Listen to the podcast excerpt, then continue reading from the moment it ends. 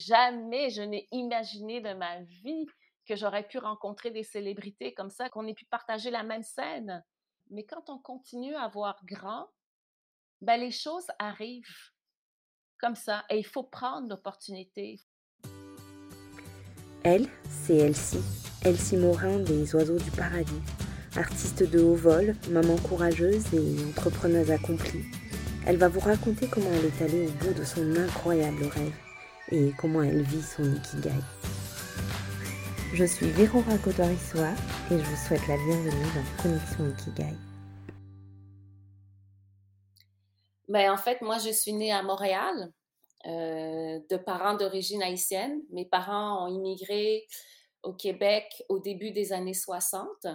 Donc, c'était vraiment pendant la Révolution tranquille.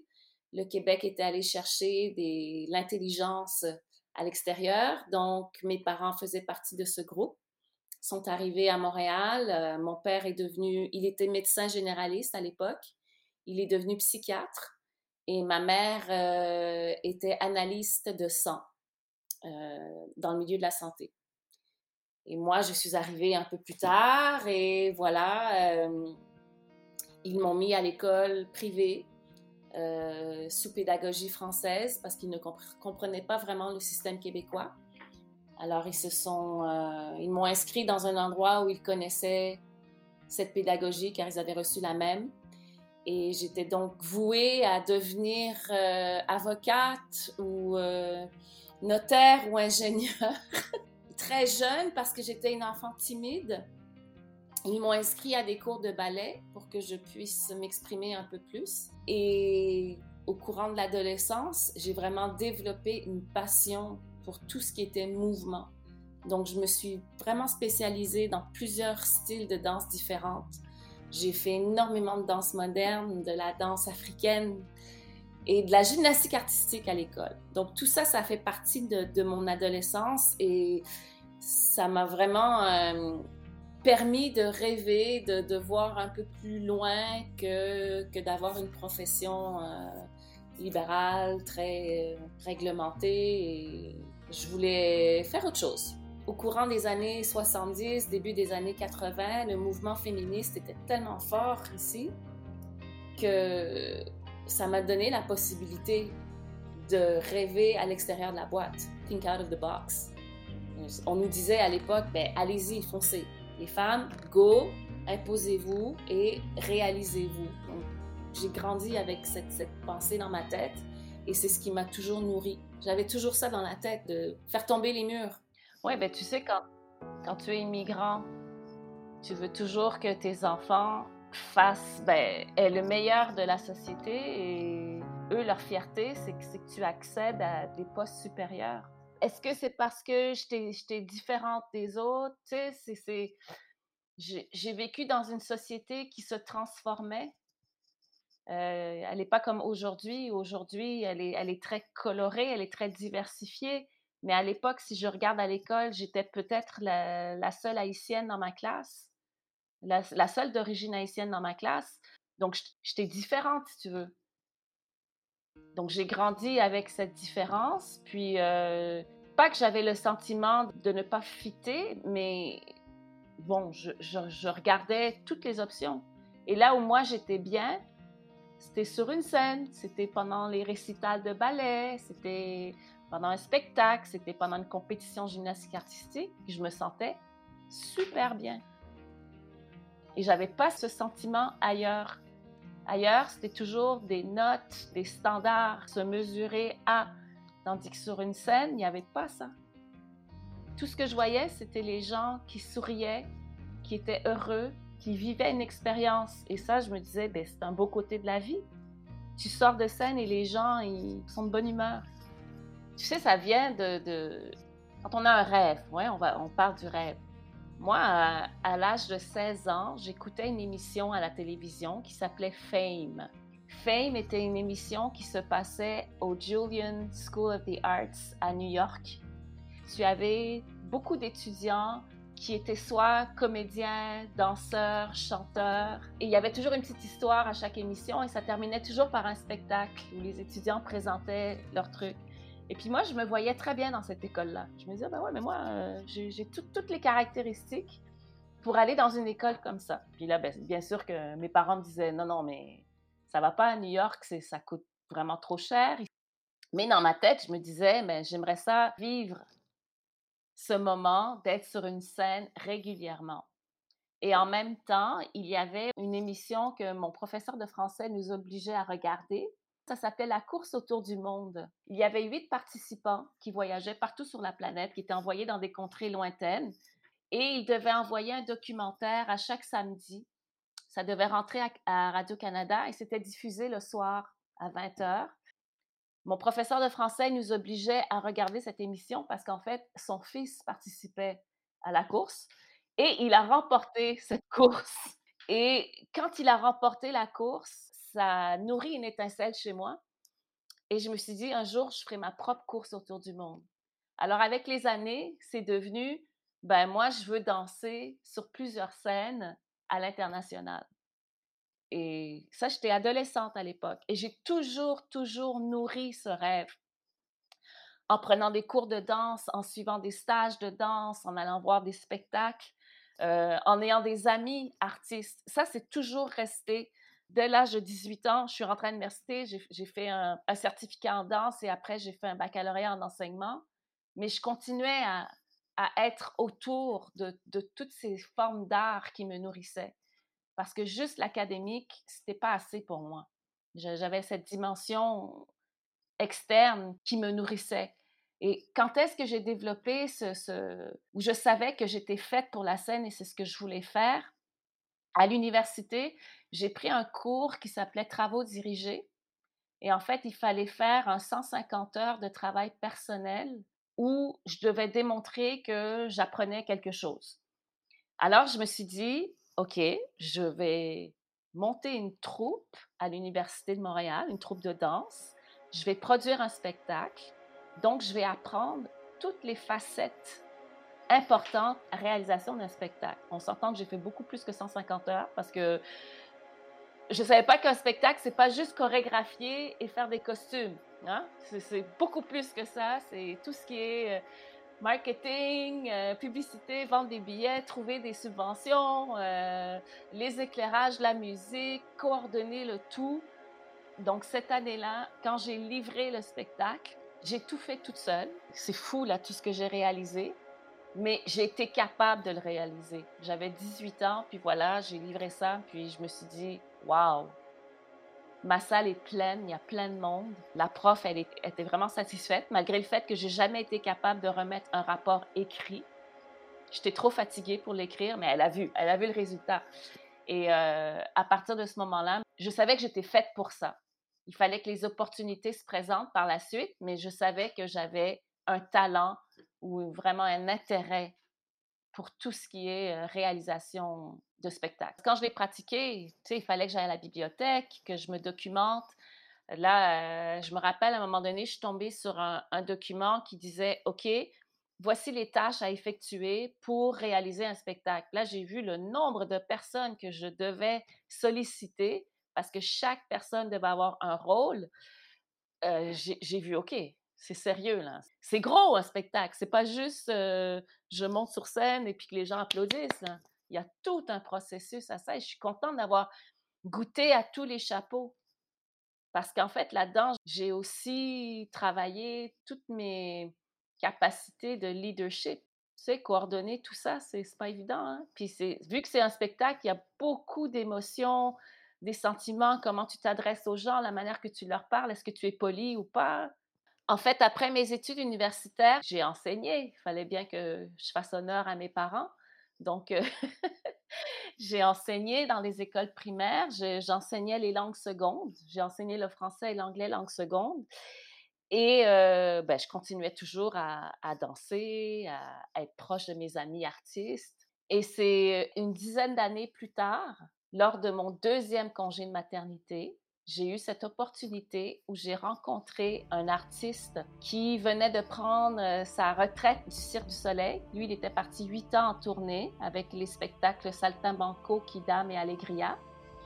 Il a quitté le cirque en 1998 et il a inventé cet appareil, un mât qui tourne sur lui-même.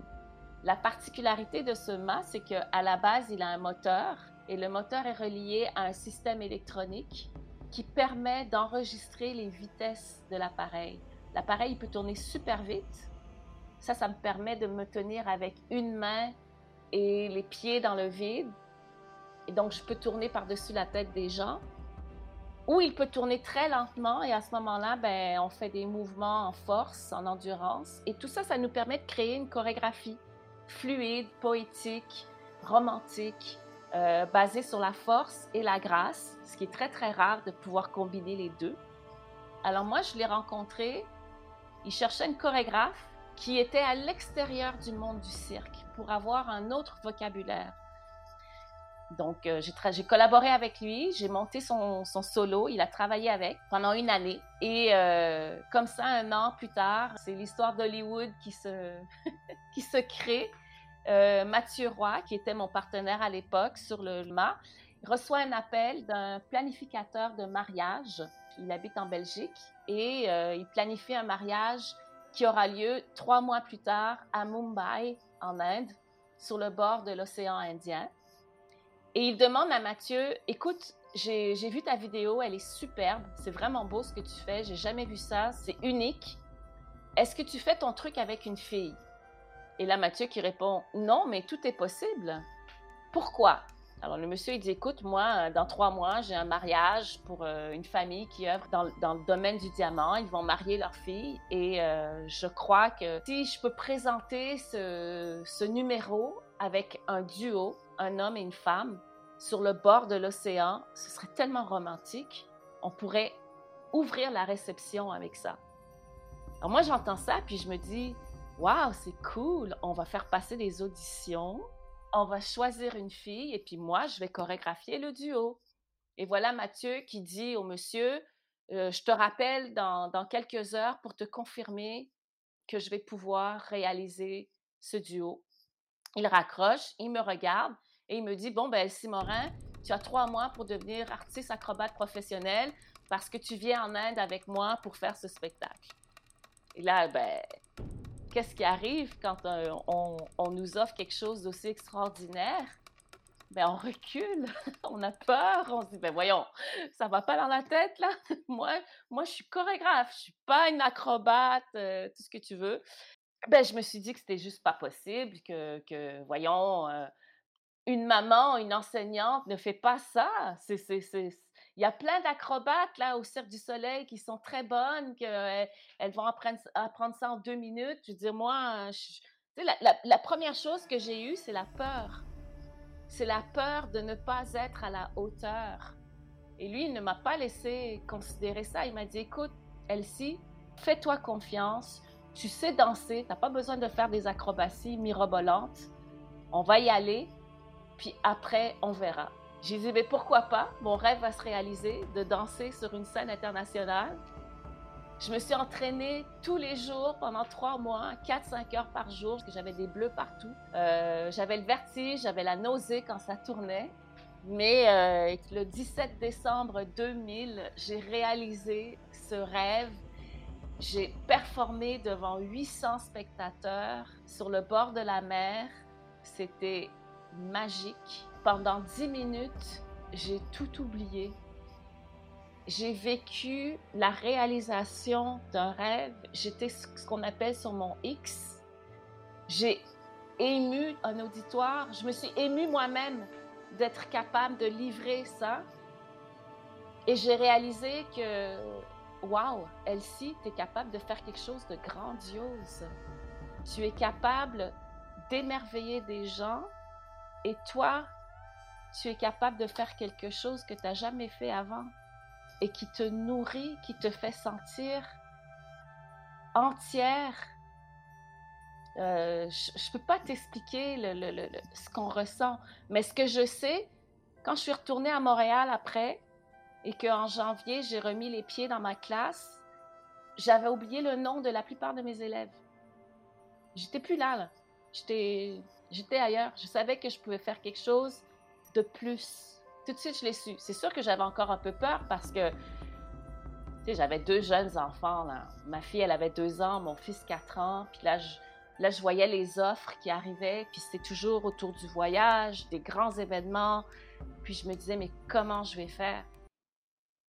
Puis finalement, ben, moi, j'avais l'appui de mon mari, parce que mon mari, on s'est rencontrés à l'université. Et lui, il savait que mon rêve, c'était de danser à l'international. Donc ça, il l'a vraiment appuyé, il m'a encouragé là-dedans. Puis il m'a dit, écoute, Elsie, on est capable. On est capable. Quand tu pars, tu sais, tu pars pas pendant des années, là. Tu, pars quelques jours. Je suis capable de m'occuper des enfants. Donc, vas-y, fais-le. Moi, je t'appuie là-dedans. Et ça, ça a été, je pense, le, le plus beau support. Parce que ça m'a permis de voir de l'avant et d'arrêter de me culpabiliser. Même si qu'on se défait jamais de cette culpabilité-là en tant que maman, quand on laisse nos enfants, on laisse nos enfants, puis c'est... On est toujours inquiète, mais j'ai quand même eu quelqu'un qui a appuyé mon choix. Et ça, c'est vraiment important.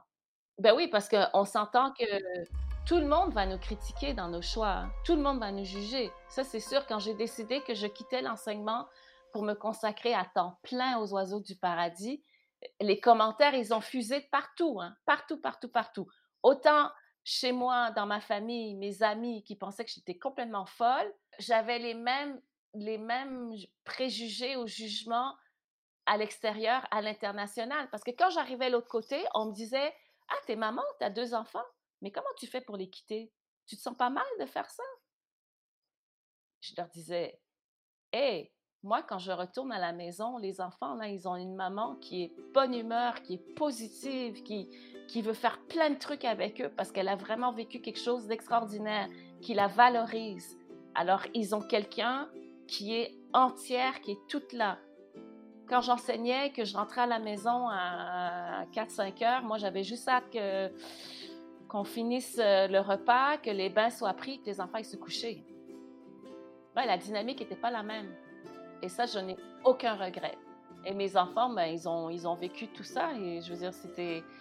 J'ai eu des enfants, ben, j'ai encore des enfants, des jeunes adultes qui sont devenus autonomes très jeunes du fait que la maman n'était pas toujours là. Je veux mes enfants, je leur ai appris à cuire, à faire cuire des pâtes et du riz. Ils avaient six ans. Euh, ils ont appris à faire leur lavage euh, au même âge. Donc, en fait, ils, devenaient une aide au papa. Ils participaient, à la vie de la famille rapidement, rapidement. Et ça, je pense que c'est ma plus grande fierté aujourd'hui parce que je les regarde, les deux aujourd'hui, ils ont 23 et 26 ans, ils habitent chacun en appartement, puis euh, tout est beau, quoi. Et, sans, sans, sans, poser de jugement. Mais ils ont encore des amis qui ont le même âge qui habitent encore chez les parents, et que c'est encore la mère qui fait tout, leur lavage, l'épicerie, elle fait tout. Donc, euh, moi, je suis fière de ça, je suis fière de leur autonomie. Et aujourd'hui, je veux dire, mes enfants, ils sont fiers de dire, hey, ma maman, euh, c'est une femme d'affaires, acrobate, elle a fait le tour du monde, euh, elle a rencontré le premier ministre du Canada, elle a fait ci, elle a fait ça. Ils sont fiers. Et ça, c'est beau.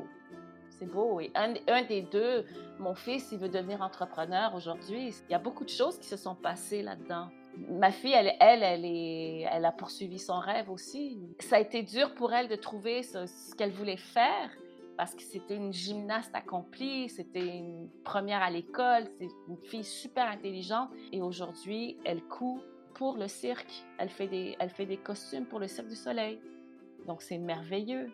Elle se réalise en créativité aussi et euh, elle fait ce qu'elle aime. En plus. ce que j'ai fait, en fait, c'est, euh, moi, j'avais, étant donné que j'étais employée gouvernementale, hein, j'étais enseignante, et que je revenais d'un congé de maternité, ben, j'ai eu droit au prolongement de ce congé de maternité. Donc, j'ai pris un deux ans de congé sans solde pour un peu tâter le terrain. C'était quoi ce truc d'avoir des contrats à l'international, puis euh, comment ça se passait? Et euh, au début des années 2000, le Cirque du Soleil était tellement fort. C'était ces années que ça explosait tout le monde allait voir un spectacle du cirque. Et il y avait aussi du côté événementiel, du côté corporatif, les gens, pour attirer leurs invités, ils ont compris qu'ils pouvaient engager un numéro de cirque pour faire partie de l'événement. Et là, leur événement devenait grandiose. Et moi, j'étais en plein dans ce développement-là, cette bulle d'effervescence. Donc, euh, on envoyait nos cassettes vidéo un peu partout parce qu'à l'époque, c'était des cassettes, c'était pas des liens Internet comme aujourd'hui. Les gens regardaient la vidéo, ils voyaient ça dans un événement, puis ils se disaient, ben ça, ça va être le 10 minutes de wow. Alors, les offres sont arrivées comme ça. Moi, après l'Inde, mon deuxième spectacle, ça a été le Sommet des Amériques à Québec avec le premier ministre Jean Chrétien à l'époque et ses 34 amis présidents et ministres des Amériques. Et on a fait un spectacle à l'intérieur du centre des congrès et c'était magique. Tu avais des, tous les chefs d'État, donc de l'Amérique du Sud, centrale, les Caraïbes, l'Amérique du Nord, tout le monde était, ils étaient 34. En plus, ça a été télévisé. Ça passait en direct à Radio-Canada un dimanche soir à 20h le soir et c'est passé dans toutes les Amériques. C'était magnifique. Moi, ça a été une super visibilité, c'est sûr. Après, je suis partie en Afrique du Sud, je suis partie à Tokyo. Et de là, j'ai eu un contrat en 2001 qui a duré trois mois. Je suis partie à Berlin. Ça a, été, euh, ça a été notre première ville allemande qui nous a accueillis. J'ai travaillé dans un variété qui s'appelle le Winter Garden, qui à l'époque était un des variétés les plus prestigieux d'Europe. Quand, euh, quand tu étais engagé pour aller au Winter Garden, la majorité des numéros qui s'y retrouvaient, c'est des numéros qui avaient remporté un prix, soit au cirque de Monte-Carlo ou un prix quelconque. Et nous, on n'avait pas de prix. On était, euh, c'était juste, on a eu l'intérêt du Winter Garden et euh, ça, je crois que ça nous a propulsés. En 2011, j'ai fait partie de la conception euh, du spectacle Odysseo de Cavalia, qui est le spectacle de chevaux avec des acrobaties. Et ils ont construit un carrousel mécanique qui a trois mâts rotatifs et euh, trois mâts fixes.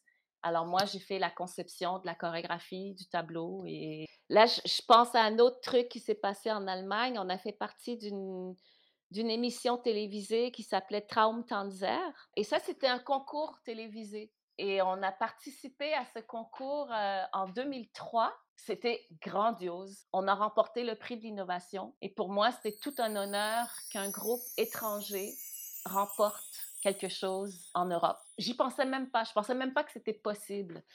Et ça, ça m'a, ça a vraiment, ma fierté, elle, elle, ouf, elle a pris un essor, là, complètement. Il y a d'autres événements comme euh, on a fait euh, un spectacle pour le 55e congrès de la FIFA à Marrakech. Ben, ça aussi, c'était magique. On était dans un désert, euh, ça s'appelle chez Ali. C'est un, endroit très connu au Maroc. Donc, on était là sur la scène, on a fait notre spectacle, le, vent s'est levé, j'ai reçu du sable dans le visage. Waouh, c'était autre chose, ça. Et en sortant de scène après la performance, ben, je croise Youssou Endo qui rentre sur la scène, on se regarde, on se dit bonjour, puis je me dis, waouh, jamais, jamais je n'ai imaginé de ma vie que j'aurais pu rencontrer des célébrités comme ça, qu'on ait pu partager la même scène. Je me rappelle d'un autre événement que j'ai fait à Londres, c'était pour un mariage, et le thème du mariage était basé autour du film Le Roi Lion les mariés étaient habillés en le roi lion et la reine lionne, Simba et j'ai oublié son nom, la reine. Euh, et ces gens-là étaient, bon, ils, avaient beaucoup d'argent. Ils étaient tellement fanatiques de ce film qu'ils ont fait venir le, casting de la comédie musicale du Roi Lion. Ils étaient là ce soir-là dans la salle de bal et ils ont fait venir Elton John qui a composé la musique du film. C'est une mémoire que j'ai, que vraiment je n'oublierai jamais. C'était en 2002. Il n'y avait pas encore le iPhone. On ne pouvait pas encore prendre de photos, de selfies avec nos téléphones. Et ça, je, me rappelle, je sors de ma loge, Elton John sort de sa loge, on est face à face. Moi, je tremble à me dire, et c'est Elton John qui est devant moi. Lui, je l'ai juste vu à la télévision. C'est une star mondial. Et voilà, il ouvre la bouche et il me dit Have a great one. J'ai fondu. Elton John m'a parlé. Il m'a dit Have a great one. C'était magique. Et à la fin, je veux dire, après nous, il s'assoit à son piano, il commence à jouer les musiques du film. Il demande aux invités, rapprochez-vous de la scène. Ne restez pas à vos tables, venez m'écouter de proche. C'était comme être dans un salon. Donc ça, ça pour moi, c'est des moments, mmh, je me dis, mais je me retrouve là. Et après Elton John, c'est le moment de, la célébration du mariage où tout le monde danse. Et là, qui est là comme groupe? Cool and Gang. Et moi, Elsie Morin, je me retrouve là. Donc, c'est là qu'on voit, quand un rêve se réalise, c'est pas qu'on n'a pas le contrôle, mais quand on continue à voir grand, ben les choses arrivent comme ça. Et il faut prendre l'opportunité. Il faut dire, ben oui, écoute, ils m'ont choisi, ben parfait. C'est, je suis assez grande pour ça, pour faire face à ça. Ces petits moments-là font qu'après, pour moi, j'ai toujours vécu chaque spectacle comme étant une première à chaque fois. Donc, je me donne au maximum à chaque fois. Je, ne m'épargne pas. Et ça, ça a fait que j'ai roulé ma bosse, puis jusqu'en 2000, euh, fin 2019, ben, j'en aurais fait 800 dans 22 pays différents. Puis ce sont tous de grands événements. J'ai fait un baptême de bateau à, Hambourg, un bateau de croisière, Mein Schiff Donc, le Mein Schiff numéro 5. Je pense qu'ils en ont 7. Euh, ça aussi, c'était magique de performer. Puis à la fin, les feux d'artifice, euh, la bouteille de champagne qui cogne sur la coque du bateau. C'est wow, quoi. J'ai aussi fait des, des, Et je veux pas dire des petits événements, j'ai fait beaucoup d'événements pour des fondations. Et ça, ce sont moins de budget, comme des levées de fonds. J'ai fait des levées de fonds pour euh, la leucémie, le cancer du sein, euh, les enfants malades, euh, mais parce que tout le monde a le droit, tout le monde a le droit de rêver. C'est pas juste la personne qui est super riche. La personne qui en a moins aussi, elle a le droit de rêver. Si, je peux juste donner un, un petit soupçon, une petite étincelle à quelqu'un qui en a besoin, ben moi, ça me fait du bien aussi, parce que je sais que je fais du bien à d'autres. Et ça, c'est important. Tu sais, des fois, je fais des spectacles, puis les gens me disent, OK, moi, à partir de demain, là, je vais au gym, puis euh, parce qu'en plus, tu sais, tu fais ça, tu as deux enfants, tu n'as pas de ventre, tu as, des abdominaux durs comme fer, ben, de te voir le faire, ben moi aussi, je suis capable. Donc, si je, si je peux motiver, tant mieux. La plus belle chose? Ben, il y en a une qui me vient à l'esprit tout de suite comme ça. Tu sais, en 2010, j'ai été nominée pour un prix. J'ai pas remporté le prix, mais le fait d'avoir eu la nomination, pour moi, c'était déjà extraordinaire. Été nominée pour avoir le prix Femmes d'affaires à l'international par le réseau des femmes d'affaires du Québec. Ça, c'était wow! une artiste qui est reconnue comme femme entrepreneur à l'international, pour moi, c'était toute une reconnaissance cette nomination, ça m'a donné les ailes pour aller voir des institutions bancaires, demander des fonds, parce que j'avais ce titre, tu sais, j'étais nominée. Wow! Et alors, euh, là, après, on tombe euh, dans la période de la COVID, je perds tout, tout ferme, j'ai plus de spectacle, j'ai plus rien. En 2021, j'ai dû refaire, repartir à zéro, repartir mon réseau. Donc, j'ai recommencé à réseauter à droite, à gauche. Et j'arrive dans cette réunion de réseautage des femmes d'affaires du Québec. Et il y a la présidente qui est là, Madame Ruth Vachon, qui fait un discours et qui dit aux, gens allez au bout, soyez inspirés, ne lâchez pas, foncez. Et après, chaque participant devait se présenter. Et quand c'est venu mon tour, et là, je m'adresse à Madame Vachon et je lui dis Madame Vachon, probablement que vous ne me reconnaissez pas, mais en 2010, vous m'avez remis un prix parce que j'avais été nommée dans la catégorie Femmes entrepreneurs à l'international. C'est l'autre qui a remporté le prix, mais moi, vous m'avez remis un, prix de nomination. Et vous ne savez pas à quel point ce prix m'a donné confiance et m'a donné des ailes dans le monde des affaires pour développer mon entreprise. Madame Vachon, elle a vraiment été émue parce qu'elle a vu le résultat de ce que son réseau pouvait faire. Mais après ce remerciement, donc en 2021, en 2022, j'ai été invitée à performer au gala du prix des femmes d'affaires du Québec. Ça, pour moi, ça a été une des plus grandes reconnaissances parce que là, j'ai vraiment pu livrer pour de vrai à des femmes entrepreneurs un moment de reconnaissance, un moment de grâce, un moment de réalisation assez incroyable. Et là, on parle 22 ans après que j'ai commencé Les Oiseaux du Paradis. C'est pas mal beau. J'en suis vraiment fière, j'en suis vraiment fière. J'ai compris très vite au début de ma carrière avec Les Oiseaux du Paradis, tu as beau avoir quelque chose d'extraordinaire en tant qu'artiste, si tu sais pas te vendre, les choses vont pas rouler vite. Parce que dans le milieu événementiel, corporatif, n'importe quoi, en fait, dans n'importe quel milieu, et maintenant aujourd'hui encore plus, avec l'Internet, avec toute l'information qu'on retrouve sur YouTube, sur euh, tous les, les, les, Canada's Got Talent, USA's Got Talent, tout ça, c'est une énorme compétition pour moi.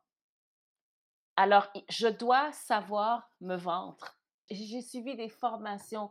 Les formations qui m'ont le plus aidé sont les formations, vous allez trouver ça drôle, mais au niveau de, du courtage immobilier. J'ai pris des cours comment vendre des maisons. Parce que finalement, moi, je vends mon balai aérien comme si je vendais une maison. De montrer le côté positif, le côté wow, le une fois, l'opportunité. C'est ce qui est le plus difficile, en fait, en tant qu'artiste. Et c'est pour ça que beaucoup d'artistes font affaire avec des agents mais quand tu as un agent, l'agent, lui, il vend, il vend 25 000 trucs différents, donc tu n'es pas nécessairement sa priorité. Donc, moi, en apprenant à me vendre, ben, je suis ma priorité. C'est comme ça que je me suis développée et que je suis devenue une femme d'affaires artiste, ce qui est très rare. Un grand défi. Oui, je suis, une artiste, je suis dans l'artistique, je suis dans les spectacles, mais c'est un produit que je vends.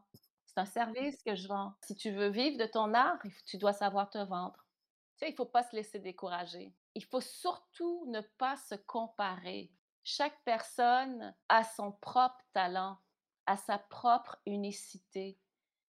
Donc, ce qu'il faut, c'est vraiment avoir confiance en soi, travailler sa confiance intérieure, parce qu'elle est facilement ébranlable. Aujourd'hui, il ne faut pas croire que je suis dure comme fer, puis euh, j'ai la confiance absolue. Oui, j'ai confiance en moi. Oui, je suis capable de foncer. Mais c'est très facile de se faire cac. C'est très, très, très facile. Il y a toujours quelqu'un là qui vient brouiller ton chemin. Puis quand ça, ça arrive, il faut respirer, s'asseoir, fermer les yeux, se recentrer et toujours se rappeler pourquoi on le fait. On le fait pour soi, on ne le fait pas pour les autres. Ça, c'est important. Parce que les autres, oui, ils sont là cinq minutes, après, ils disparaissent. Et quand ils sont plus là, ton pilier, là, il doit encore être fort. C'est ça que je donnerais là, à moi, 14 ans, 15 ans. Là. Aie confiance en toi. C'est pas, pas quelqu'un d'autre qui va te dire quoi faire, comment le faire, comment être.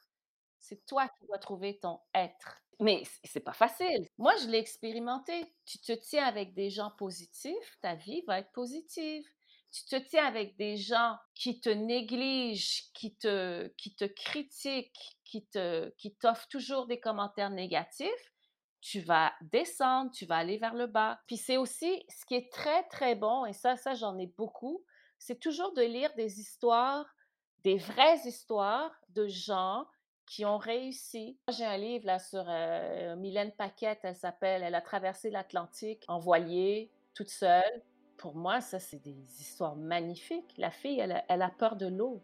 Elle a peur de l'eau. Elle traverse l'Atlantique. Waouh!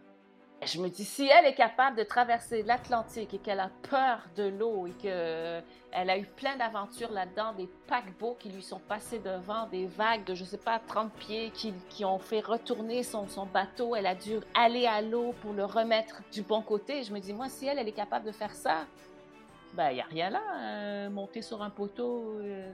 Bon, les gens vont dire, oui, mais si tu es sur un poteau à 15 pieds par-dessus la tête des gens, c'est extraordinaire ce que tu fais.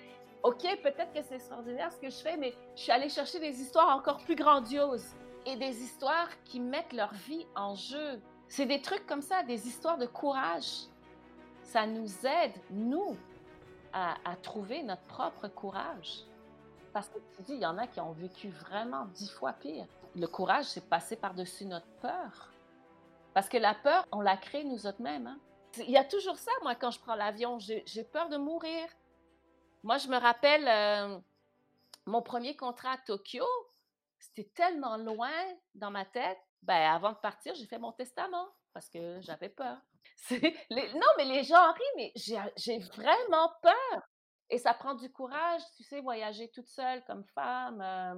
arrives dans des pays, tu, te fais tout de suite juger si tu n'es pas accompagnée d'un homme, tout ça. Moi, ce que j'ai compris dans tout ça, dans tous ces jugements des autres, c'est leur peur à eux. Ils ne connaissent pas mon monde, donc c'est pas nécessairement de la méchanceté. Il y a beaucoup d'inquiétude de leur part. Et ça, je l'ai compris avec les années. Je me rappelle, avant notre premier voyage en Inde, à la fin des années 2000, on avait fait un petit spectacle intime euh, dans notre studio. On avait invité nos parents, nos amis pour leur présenter euh, le numéro. Et on, on leur avait demandé d'écrire des commentaires sur des grandes feuilles. J'ai retrouvé ces commentaires dernièrement. Et dans les commentaires, il y a euh, bonne chance, euh, quelle folie, mais bon, bonne chance, faites attention à vous, l'inconnu. En tout cas, il y avait des commentaires partagés, je dirais. Il y avait des bonnes chances, mais mêlés de. C'était mitigé. Et aujourd'hui, bon, on a Facebook et tout. Euh, aujourd'hui, les mêmes personnes qui avaient écrit ces commentaires ont eu la possibilité de m'envoyer d'autres commentaires. Et les commentaires aujourd'hui, c'est Waouh, bravo, on est fiers de toi, tu as réussi, tu as persévéré, euh, qui aurait cru Vraiment, là, c'est. Et, ça, je trouve ça génial de vivre ça. Je, je trouve ça génial d'avoir duré aussi longtemps dans mon rêve pour permettre à ces gens-là d'être témoins de mon succès. Alors, c'est des trucs comme ce qui me disent, ben, oh, hey, t'as bien fait. T'as bien fait de tenir ton point, tenir ton bout, de dire non, c'est ce que je fais, voici ma carrière, acceptez-la, c'est ça. Moi, c'est ce que je fais et j'en suis fière. Mais c'est pas facile on, vit dans un monde très performant, dans, un monde qui est basé sur des chiffres, des salaires, des, positions dans la société. C'est pas facile de surmonter ça, de, dire non, moi je vais, je vais vraiment aller à travers la brousse là, puis je vais, je vais foncer, je vais faire ce qui me tient le plus à cœur.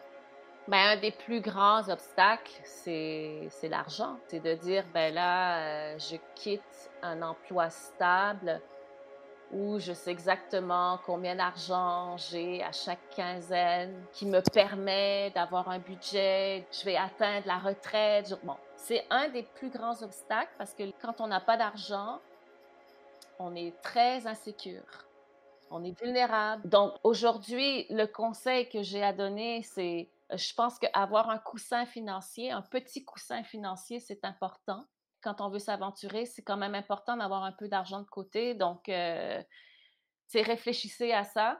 Aujourd'hui, c'est pour ça que j'ai dû retourner enseigner, sauf que j'ai besoin d'autres temps pour développer mon entreprise, pour, m'entraîner. Ça, ça me garde équilibré. Et aussi, ben, j'enseigne pas n'importe quoi. J'enseigne le théâtre et l'art dramatique. Ça me reste connecté à mon environnement qui me rend stable et heureuse. Donc, pour les gens qui, qui, ont un rêve ou qui ont des objectifs et qui sont obligés de travailler, ben, ils doivent essayer de travailler dans un domaine qui est connexe. Ça, je pense que c'est assez important.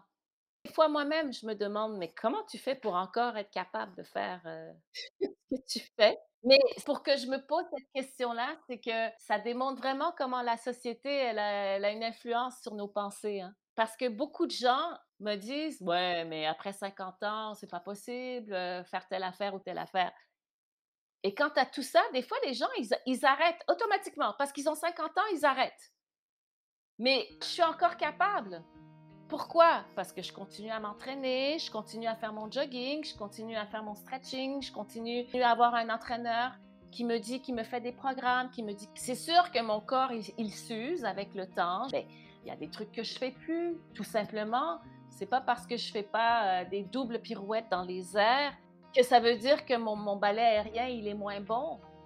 Parce que c'est pas ça l'essence du, du ballet. L'essence, c'est mon interprétation en tant qu'artiste sur scène. J'habite la scène et j'arrive à captiver les gens. Je veux dire, il y a des danseurs là de ballet. Baryshnikov, il a, je pense, 74 ans, il danse encore.